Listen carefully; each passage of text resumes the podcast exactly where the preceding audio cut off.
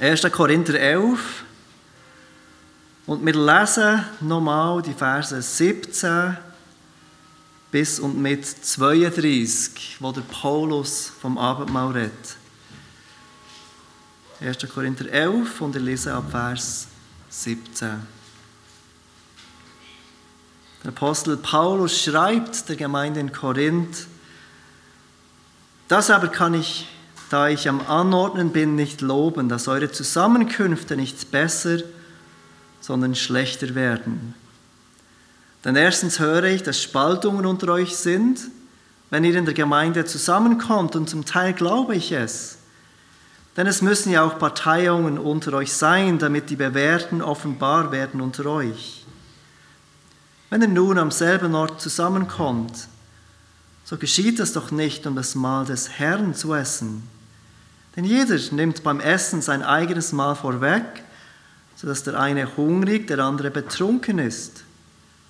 Habt ihr denn keine Häuser, wo ihr essen und trinken könnt?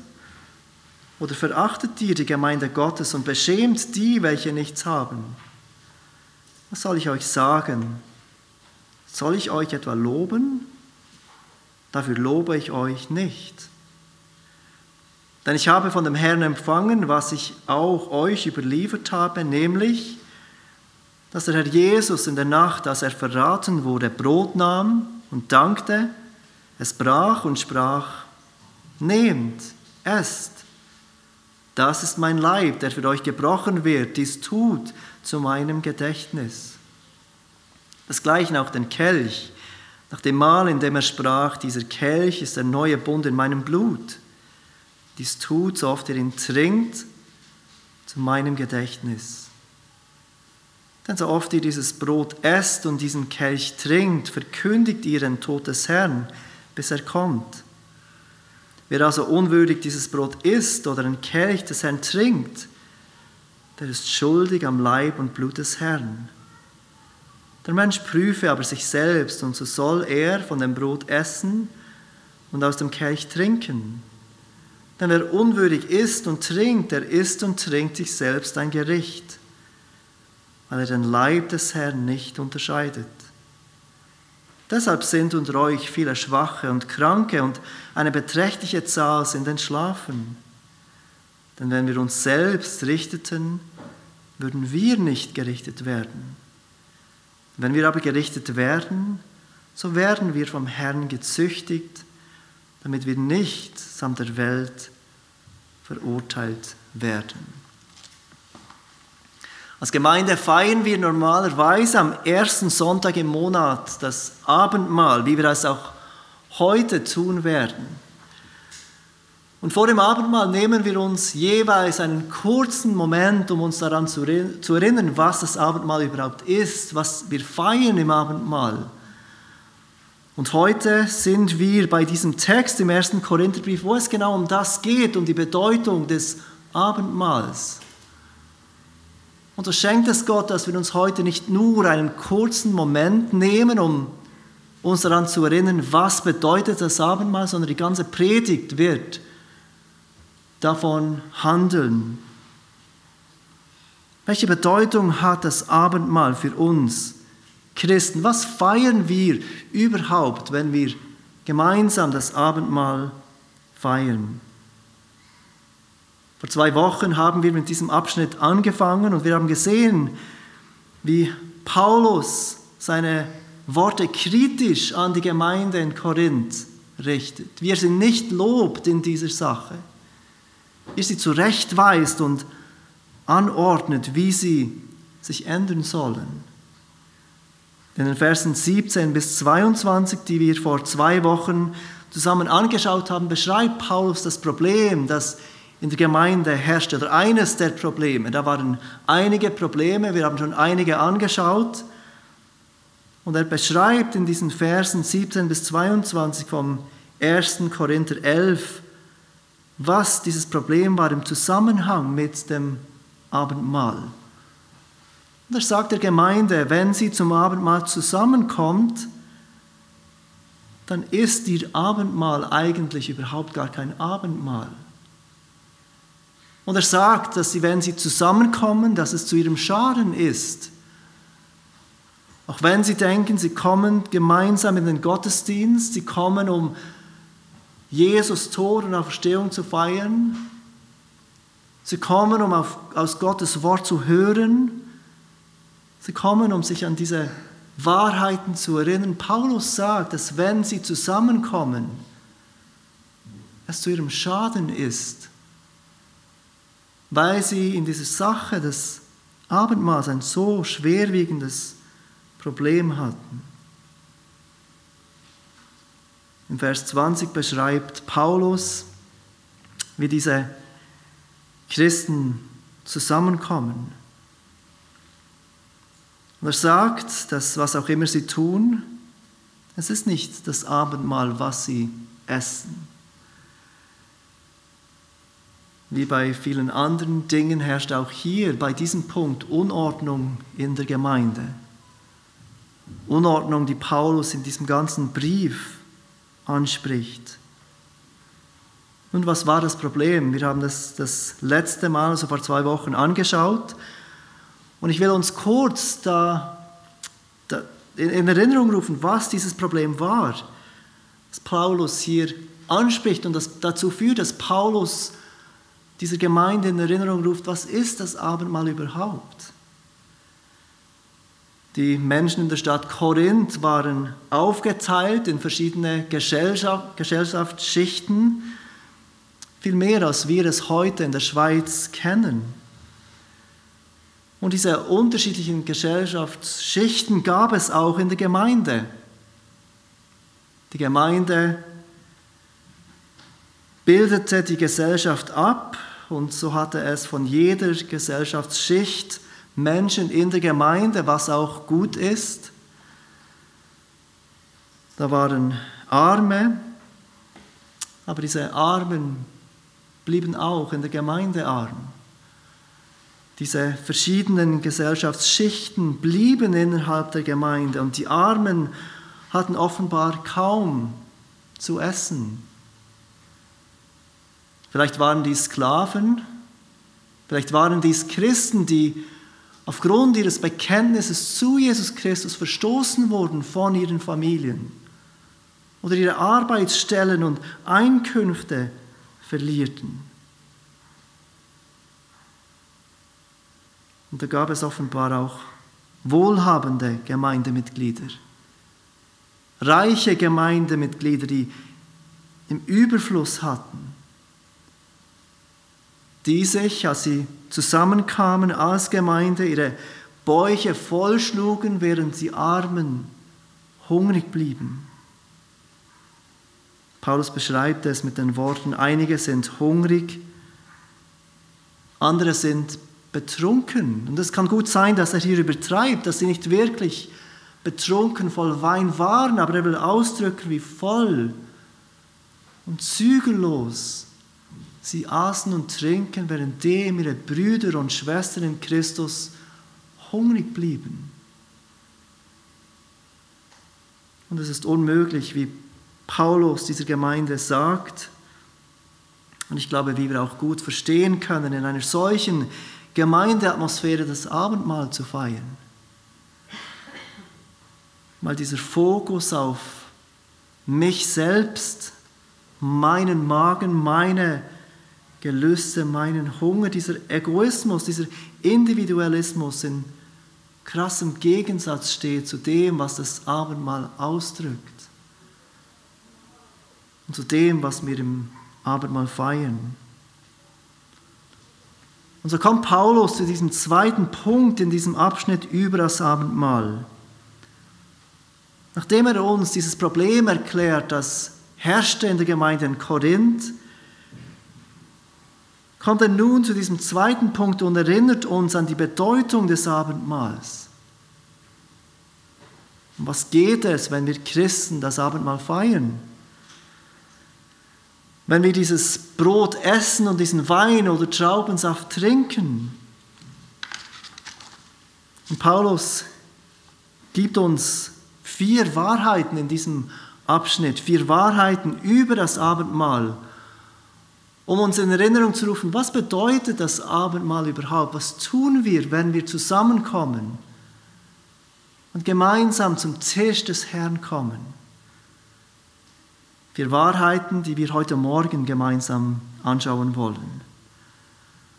Die erste Wahrheit über das Abendmahl ist, das Abendmahl ist ein Mahl für die versammelte Gemeinde. Das Abendmahl ist ein Mahl für die versammelte Gemeinde, wenn die Gemeinde zusammenkommt und sich versammelt.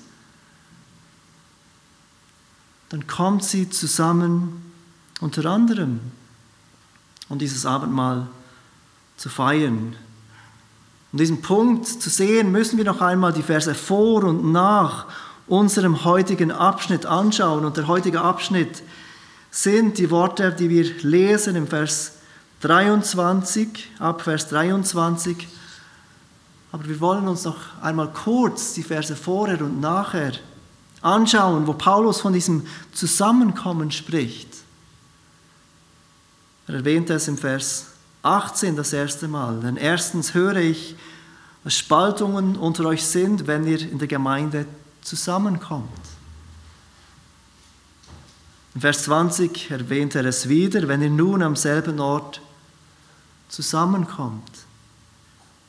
Und dann im Vers 33 am Ende des gesamten Abschnitts erwähnt er es nochmal. Darum, meine Brüder, wenn ihr zum Essen zusammenkommt. Und wenn wir nicht aufpassen, übersehen wir diese Bedeutung des Zusammenkommens. Ganze fünfmal in diesem Abschnitt gebraucht Paulus das Verb zusammenkommen im Zusammenhang mit diesem Abendmahl. Aus dem Zusammenhang ist für uns klar, dass er die Gemeinde anspricht, wenn ihr als Gemeinde zusammenkommt. Im Vers 18 sagt er dies ausdrücklich, wenn ihr in der Gemeinde zusammenkommt. Und ich glaube, es ist vielleicht etwas unglücklich übersetzt in der Schlachterübersetzung. Das griechische Wort Gemeinde, dieses Wort Ekklesia. Und Ekklesia bezieht sich im Neuen Testament nie auf ein Gebäude. Wenn wir lesen, wenn ihr in der Gemeinde zusammenkommt, können wir den Eindruck erhalten, dass er von einem Gebäude spricht. Wir gehen irgendwo hin, wir gehen in die Gemeinde, wie wir so oft sagen, und dann sind wir zusammen als Gemeinde. Und das stimmt. Und es stimmt, wir kommen am Sonntagmorgen zusammen als Gemeinde, aber nicht wegen dem Gebäude, nicht weil dieses Gebäude die Gemeinde ist, sondern weil wir alle, die den Herrn Jesus Christus bekennen, die Gemeinde sind. Die erste Wahrheit, die deutlich wird, wenn wir diesen Abschnitt genauer anschauen, ist, dass das Abendmahl ein Mahl ist für die versammelte Gemeinde. Es geht nicht nur um dich und Jesus, wenn du das Abendmahl nimmst.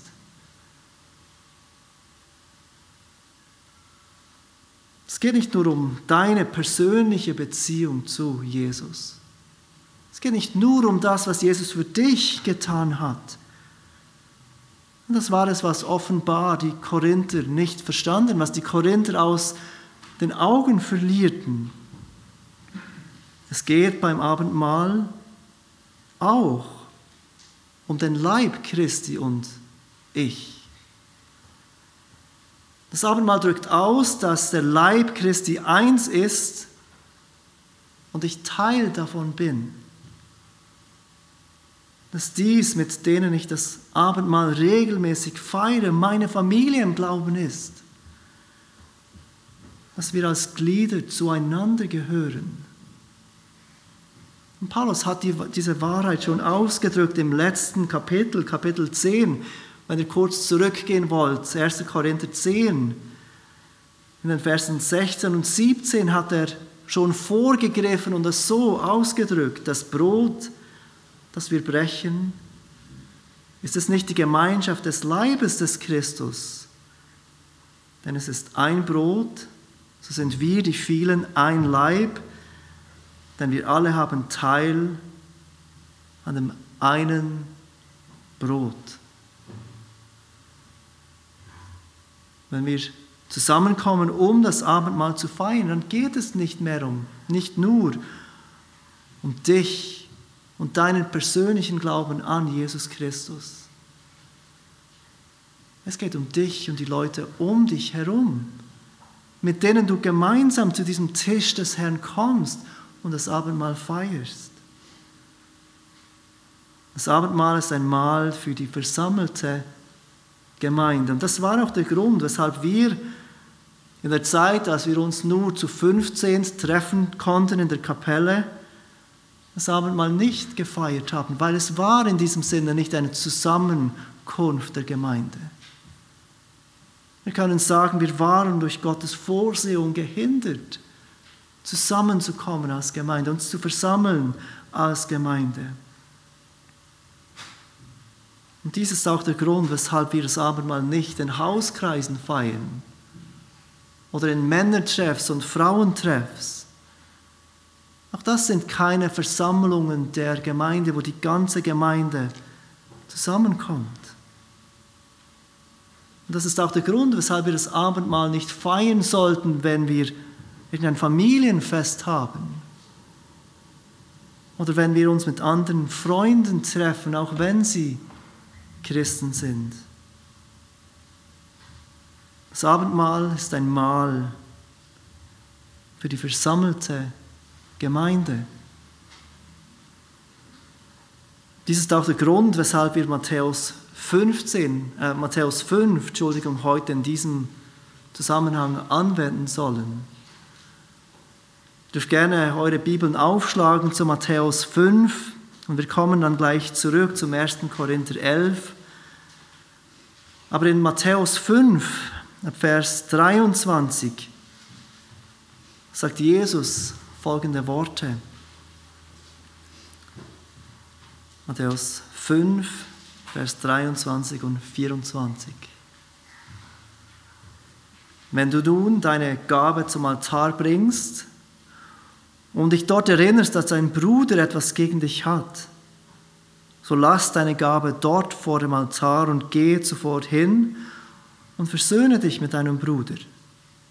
Und dann komm und opfere deine Gabe. Wir bringen heute keine Gaben mehr zu irgendeinem Altar. Aber wenn wir verstehen, dass das Abendmahl eine Feier ist der Einheit der Gemeinde, wenn die Gemeinde zusammenkommt und dieses Einssein als Leib feiert in Jesus,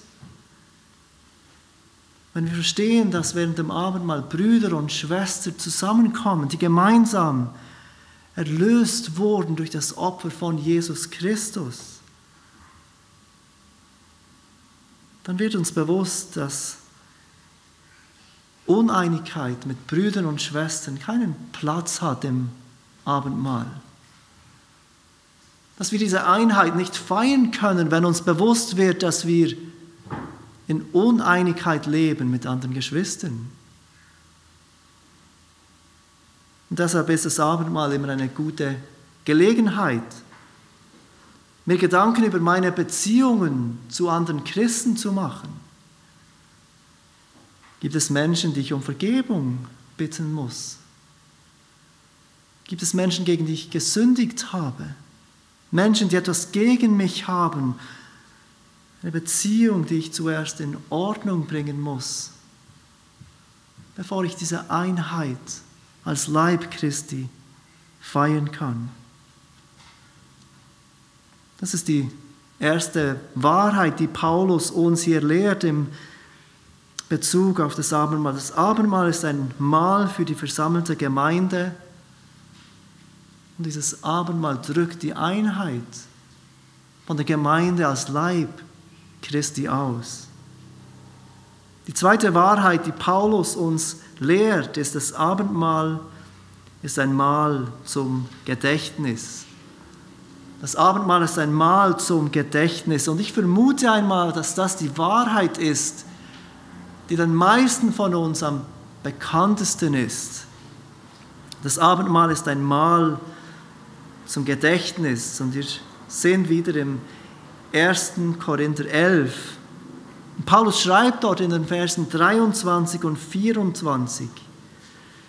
Denn ich habe von dem Herrn empfangen, was ich auch euch überliefert habe, nämlich, dass der Herr Jesus in der Nacht, als er verraten wurde, Brot nahm und dankte, es brach und sprach, nehmt es, das ist mein Leib, der für euch gebrochen wird, dies tut zu meinem Gedächtnis.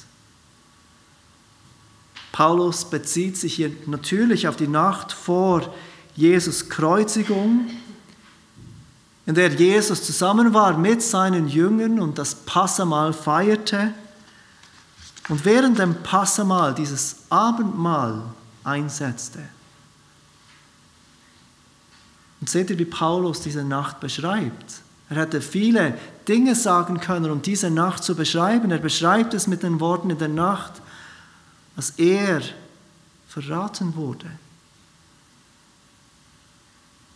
Obwohl es ganz viel gegeben hätte, wie Paulus diese Nacht beschreiben könnte, ist es doch das, das den ersten Jüngern offenbar in Erinnerung blieb, so krass, dass ihr Herr in dieser Nacht verraten wurde.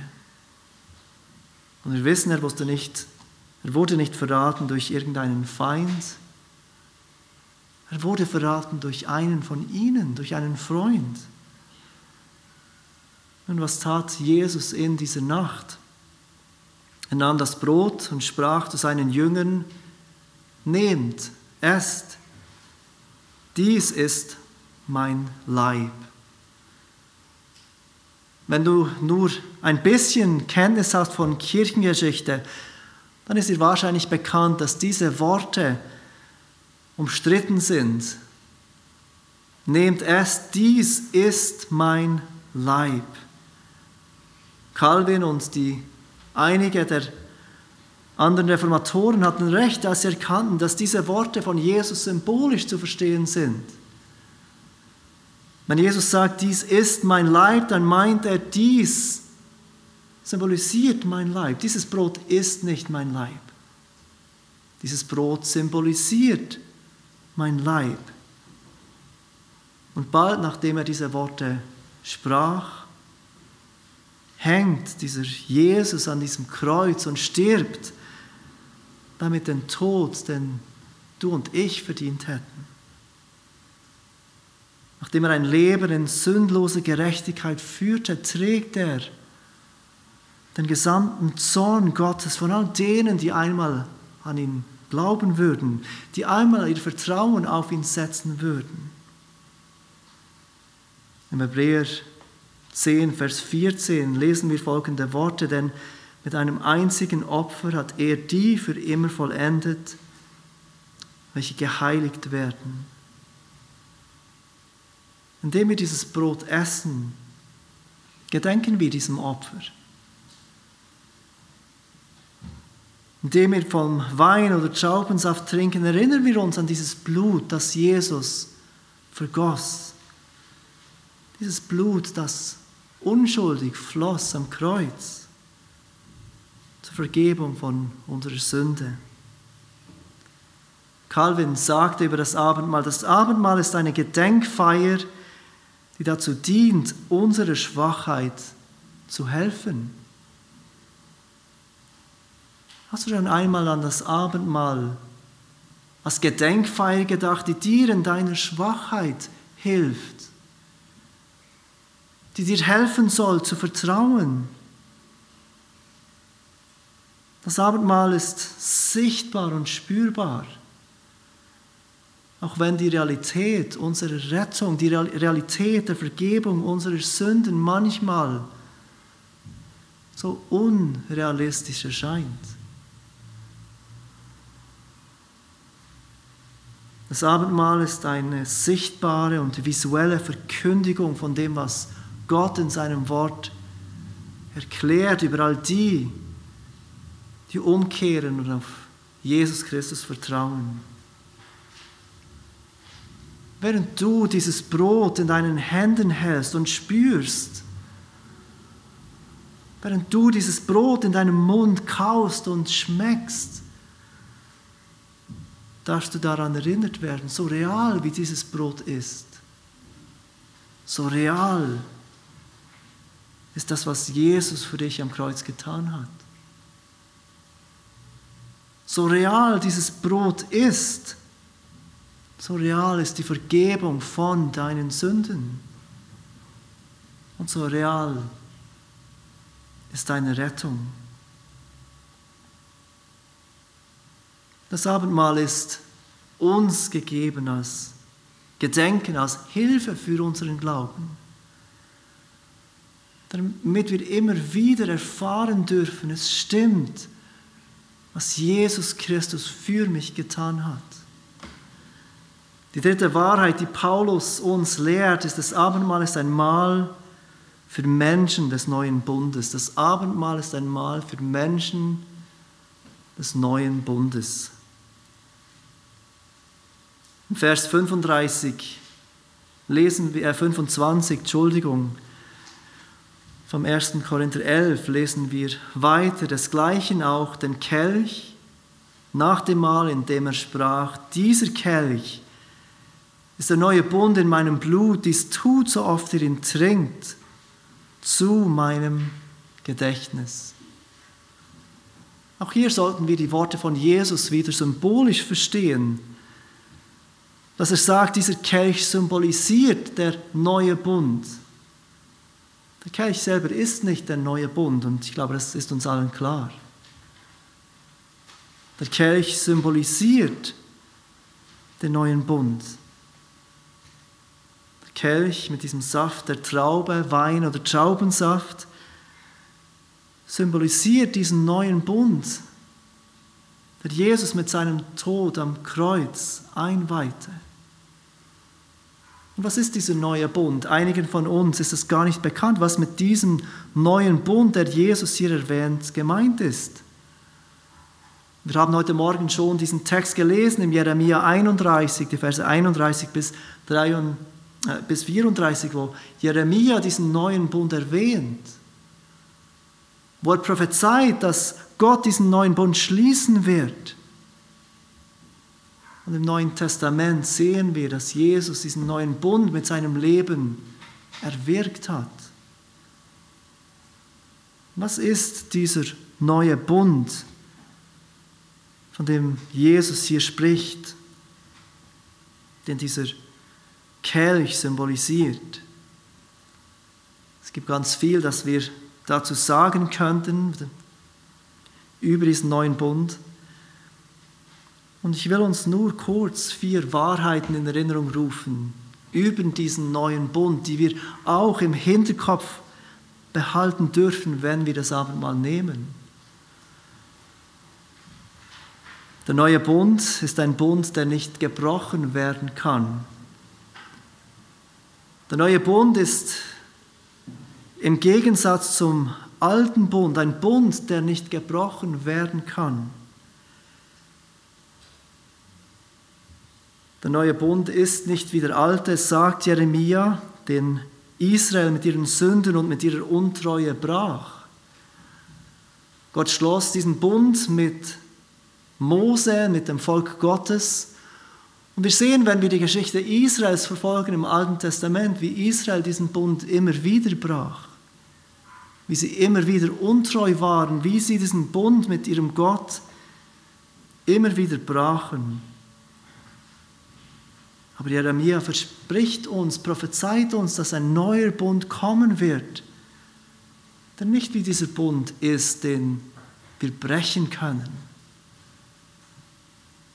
Dieser neue Bund kann nicht gebrochen werden. Und weshalb nicht? Weil die Grundlage von diesem neuen Bund nicht unser Gehorsam ist.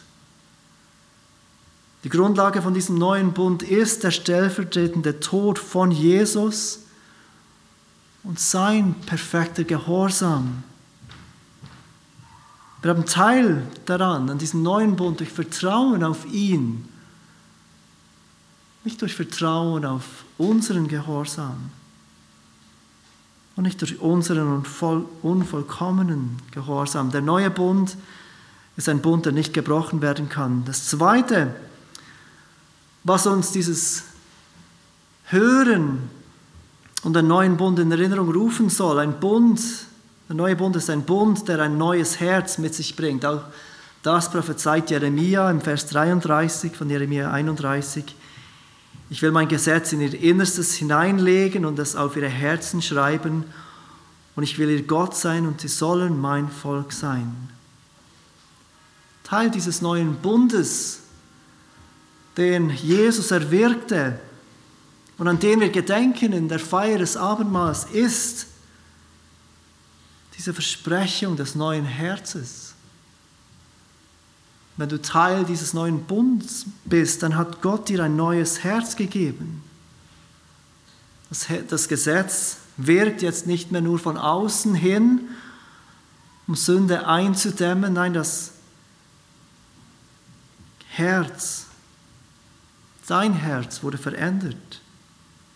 Teil dieses neuen Bundes ist, dass wir ein neues Verlangen haben, in unserem Herzen Gottes Gesetz zu befolgen. Gott zu ehren mit dem, was wir tun, auch wenn Sünde immer noch eine Rolle spielt in unserem Leben, wenn Versuchung immer noch eine Realität ist in unserem Leben. Wenn du Teil dieses neuen Bundes bist, dann ist tief in deinem Herzen dieses Verlangen da, Gottes Willen zu kennen und zu tun. Gott zu gehorchen und Jesus als seinem Herrn nachzufolgen.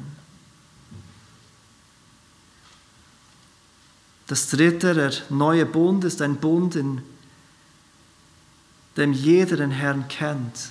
Auch hier ist der neue Bund anders als der alte Bund. Während es im alten Bund Priester brauchte, die zwischen Volk und Gott vermittelte, hat jedes Mitglied des neuen Bundes direkten, ungehinderten Zugang zu Gott und darf diesen Gott kennen, ganz persönlich. Vom kleinsten bis zum größten unter ihnen, ob wir neu im Glauben sind oder schon lange glauben, wir alle dürfen diesen Gott kennen. Und das vierte, der neue Bund, ist ein Bund, in dem alle Sünden vergeben sind. Jeremia 31, 34 sagt, denn ich werde ihre Missetat vergeben und an ihre Sünde nicht mehr gedenken.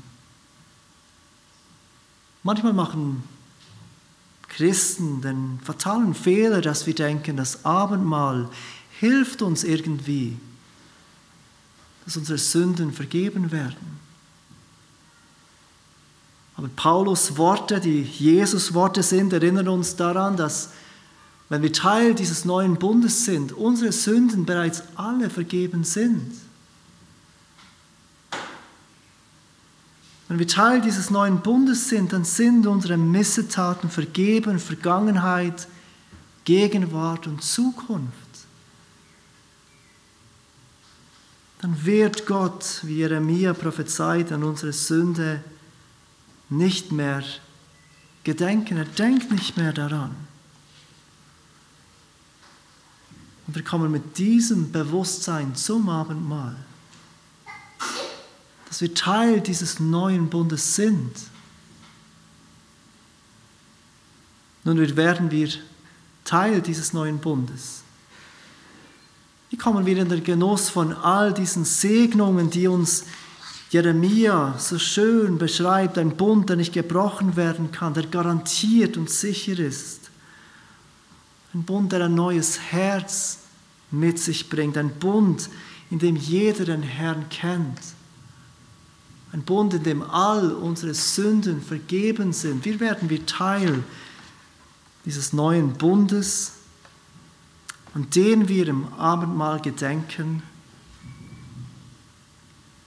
indem wir von unseren Sünden umkehren und auf Jesus Christus vertrauen. Nicht durch Werke, nicht durch Rituale, nicht durch irgendwelche Dogmen, die wir glauben und auswendig lehren. Durch Glauben und Vertrauen auf Jesus Christus. Durch Glauben werden wir vereinigt mit Christus und wem er ist und was er getan hat.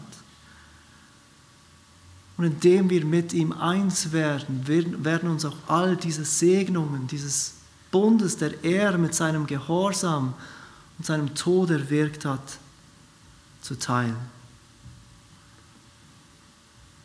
Wie wird sichtbar, wer Teil dieses Bundes ist? Auch das ist eine wichtige Frage im Zusammenhang mit dem Abendmahl. Wie wird sichtbar, wer Teil dieses neuen Bundes ist? Und das bringt uns zur Taufe.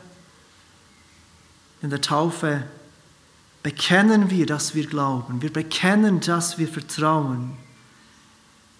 Wir bekennen, dass wir gestorben sind, unserem alten Leben, dass wir begraben sind dass wir auferstanden sind zu einem neuen Leben mit dem Herrn. Und die Taufe symbolisiert genau das, den Eintritt in diesen neuen Bund. Und deshalb ist die Taufe eine Bedingung für das Mahl des neuen Bundes, das Abendmahl. Das Abendmahl ist ein Mahl, für die Menschen des neuen Bundes. Und die vierte Wahrheit und die letzte Wahrheit, die Paulus uns lehrt in diesem Text, das Abendmahl ist ein Mahl zur Erinnerung an die Wiederkunft. Das Abendmahl ist ein Mahl zur Erinnerung an die Wiederkunft. Vers 26. Denn so oft ihr dieses Brot esst und diesen Kelch trinkt, verkündigt ihr den Tod des Herrn, bis er kommt.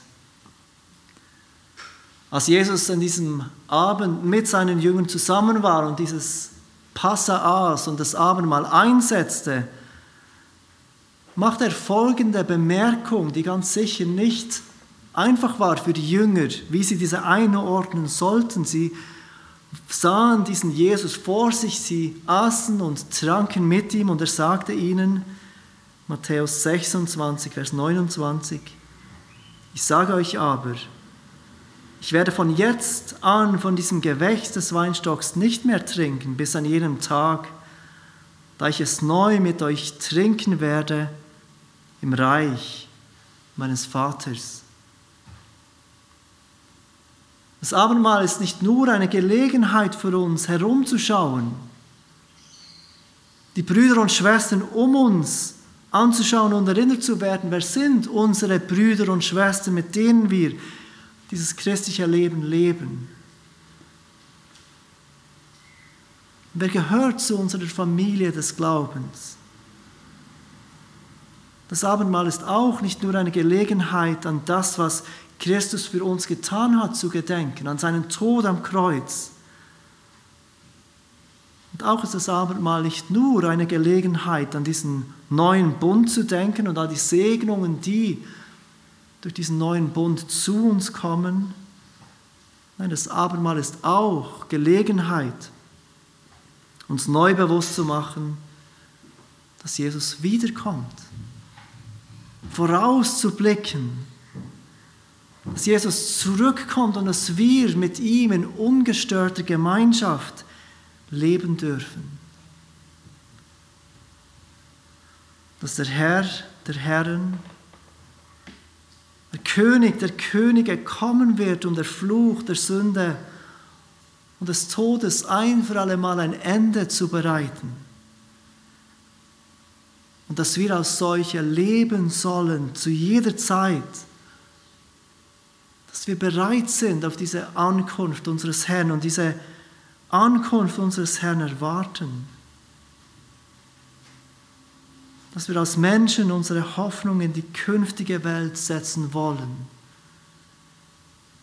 Nicht in das, was wir sehen und als Realität wahrnehmen. Das Abendmahl soll uns erinnern, dass auch die zukünftige Welt eine Realität ist. Auch wenn wir sie nicht sehen, auch wenn wir sie manchmal nicht spüren, auch wenn es manchmal so weit entfernt zu sein scheint. Das Abendmahl erinnert uns, dass diese künftige Welt garantiert kommen wird. dass wir nicht in dieser vergänglichen Welt bleiben. Ist es nicht so, dass wir all diese Dinge so einfach vergessen? Dass wir uns so schnell auf diese Zeit jetzt, auf dieses Leben jetzt fokussieren? Dass wir uns so schnell auf unsere Kämpfe und Unsicherheit jetzt fokussieren? Das Abendmahl ist ein Mahl zur Erinnerung an die Wiederkunft des Herrn, wenn wir einmal mit ihm an diesem Mahl teilhaben werden, das die Bibel das Hochzeitsmahl des Lammes nennt. Und ich möchte euch bitten, zum Schluss zur Offenbarung 19 zu gehen, wo wir von diesem Hochzeitsmahl des Lammes lesen. Offenbarung 19 in den Versen 6 bis 9. Wir nehmen das Abendmahl und kommen zum Tisch des Herrn. Im Bewusstsein, dass es nur ein kleines Abbild ist von dem, was uns im Himmel erwartet, wenn wir zu diesem großen Bankett kommen werden, zu diesem großen Festessen, zu diesem großen Hochzeitsmahl des Lammes, bei dem wir unsere ewige Gemeinschaft mit Gott feiern dürfen. Offenbarung 19, Vers 6. Und ich hörte etwa die, etwas wie die Stimme einer großen Volksmenge und wie das Rauschen vieler Wasser und wie der, der Schall starker Donner, die sprachen, Halleluja. Denn der Herr Gott, der Allmächtige, hat die Königsherrschaft angetreten. Lasst uns fröhlich sein und jubeln und ihm Ehre geben denn die Hochzeit des Lammes ist gekommen und seine Frau hat sich bereit gemacht. Und es wurde ihr gegeben, sich in feine Leinwein zu kleiden, rein und glänzend. Denn feine Leinwand ist die Gerechtigkeit der Heiligen. Und er sprach zu mir, schreibe, glückselig sind die, welche zum Hochzeitsmahl des Lammes berufen sind. Und er sprach zu mir, dies sind die wahrhaftigen Worte Gottes. Brüder und Schwestern, wenn wir zum Abendmahl zusammenkommen, dann gibt es Grund, traurig zu sein über unsere Sünden, traurig zu sein über unsere Schuld, für die Jesus am Kreuz sterben musste. Aber es gibt genauso Grund, Freude zu haben, dieses Abendmahl als Festmahl zu sehen als etwas, das uns an dieses Hochzeitsmahl erinnern wird. Habt ihr gesehen, wie die Gemeinde beschrieben wird? Die Frau, die Gemeinde hat sich bereit gemacht. Es wurde ihr gegeben, sich in feine Leinwand zu kleiden, rein und glänzend. Denn die feine Leinwand ist die Gerechtigkeit der Heiligen. Und wir dürfen nicht aus unserer eigenen Gerechtigkeit, sondern durch die Gerechtigkeit von Jesus teilhaben an diesem Festmahl. Und genau daran erinnert uns das Abendmahl. Das Abendmahl ist ein Mahl zur Erinnerung an die Wiederkunft von unserem Herrn und an dieses kommende Mahl mit unserem Bräutigam Jesus Christus. Das Abendmahl ist ein Mahl für die versammelte Gemeinde. Das Abendmahl ist ein Mahl zum Gedächtnis. Das Abendmahl ist ein Mahl für Menschen des neuen Bundes. Und das Abendmahl ist ein Mahl zur Erinnerung an die Wiederkunft unseres Herrn und Retters Jesus Christus.